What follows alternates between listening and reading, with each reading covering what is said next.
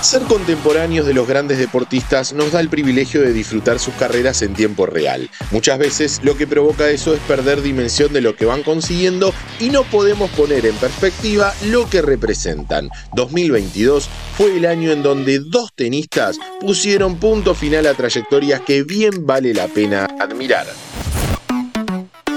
Kickoff Hola, ¿cómo va? ¿Cómo están? Les doy la bienvenida a un nuevo podcast original de Kickoff. El tenis está plagado de leyendas y 2022 se encargó de poner a dos más en ese Olimpo, Serena Williams y Roger Federer. Ambos decidieron ponerle punto final a sus carreras profesionales luego de ser durante muchísimos años los mejores y los número uno en el ranking de mujeres y en el ranking de hombres. Terminó la fiesta para Serena Williams se baja el telón de una ilustre carrera.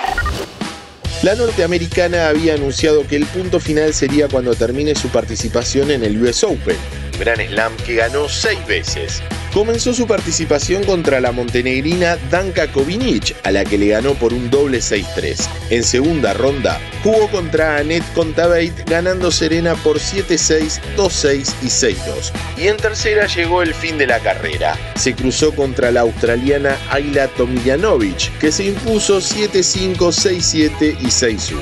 Esa última pelota que quedó en la red fue el final de una carrera que dejó una pila de títulos y récords. Gracias Roger por darnos tanto.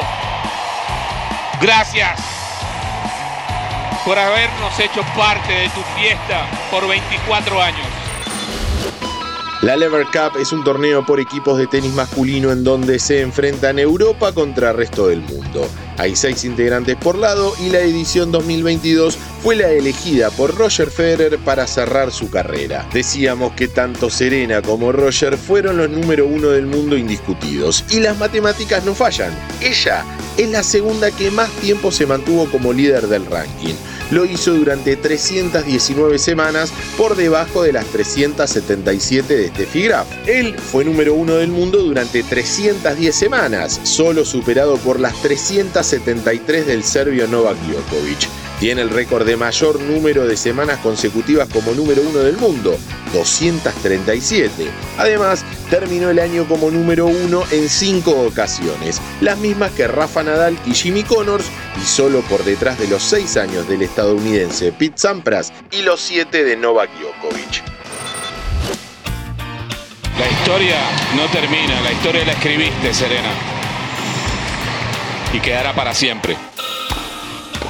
Antes de saber a qué historia se refiere, te recuerdo que si te gustan nuestros podcasts podés seguir el canal de Interés General para tenernos todos los días en tu Spotify. Búscanos como Interés General Podcast, apretás la campanita y listo. La historia de la que hablaba dice que ganó 39 títulos de Gran Slam, 23 de ellos individuales, 14 en dobles femeninos y 2 en dobles mixtos.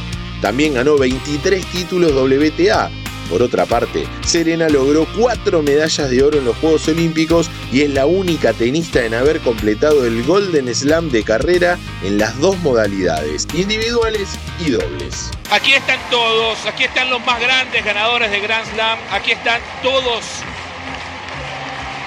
su familia, leyendas del tenis, aquí está Rod Laver, pero no hay nadie, pero nadie más grande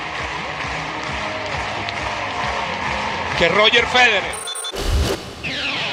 Y para hablar de esa grandeza necesitaríamos una saga de podcast porque 5 minutos no nos alcanzan. Ganó 20 Grand Slam y es el único tenista de la historia que posee 5 o más títulos en 3 de los 4 Grand Slam en el Abierto de Australia 6, en el Campeonato de Wimbledon 8 y en el Abierto de Estados Unidos 5. Con el retiro de Serena y Roger hemos asistido al fin de una era. Nos queda la emoción de haber vivido en tiempo real todo lo que fue pasando. Le contaremos a nuestros nietos quiénes fueron y seguramente con el paso del tiempo no haga falta agrandar las hazañas para impresionar.